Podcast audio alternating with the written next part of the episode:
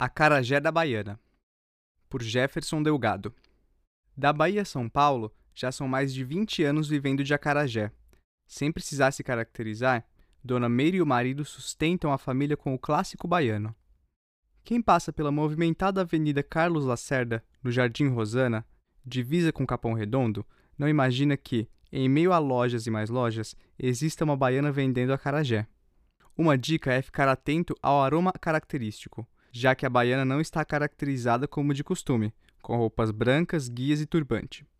Mas é impossível não saber quando Dona Meire frita os bolinhos de feijão selecionado no seu original tacho de alumínio.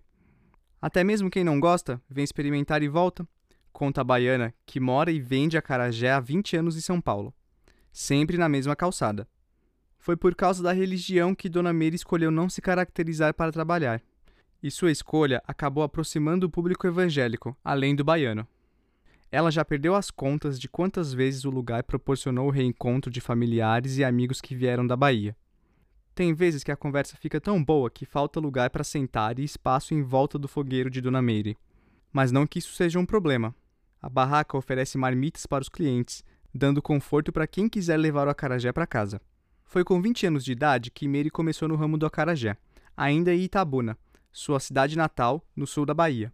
Começou por necessidade de sobrevivência. Sua vinda para São Paulo foi causada pelo desemprego do marido, José Cássio, e desde então o casal segue servindo a Carajé na cidade. As quatro filhas e o filho mais novo decidiram seguir outras carreiras. O principal vínculo familiar que ela tem em seu espaço de trabalho é com o marido e o neto, que ajuda o casal. Para a avó, essa é a forma de Wesley Jonas entrar no mercado de trabalho. E para o neto, a barraca é uma forma de perder a timidez e fazer amigos. Quando o assunto é concorrência, a baiana se diz tranquila. Disse que já trabalhou ao lado de várias baianas e nunca houve brigas por vendas. Porém, o marido afirma que existe uma diferença no mercado baiano e paulistano. Na Bahia, é mais união e amor, aqui é mais rivalidade e negócio. Meire diz que há muitos boatos no mercado do acarajé e que muitos começam a vender objetivando o lucro, mas garante que com ela é diferente foi por precisão e amor. Ela afirma que se não tiver essa combinação, o comércio não vai para frente.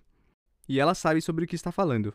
Quem faz acarajé há muito tempo carrega isso como um dom, diz a baiana que faz acarajé há 36 anos, a mesma idade da minha mãe.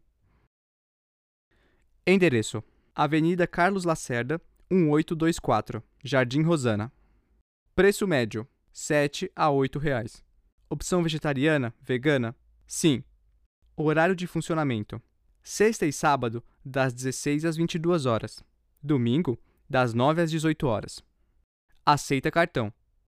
Wi-Fi? Não. Acessibilidade para cadeirante?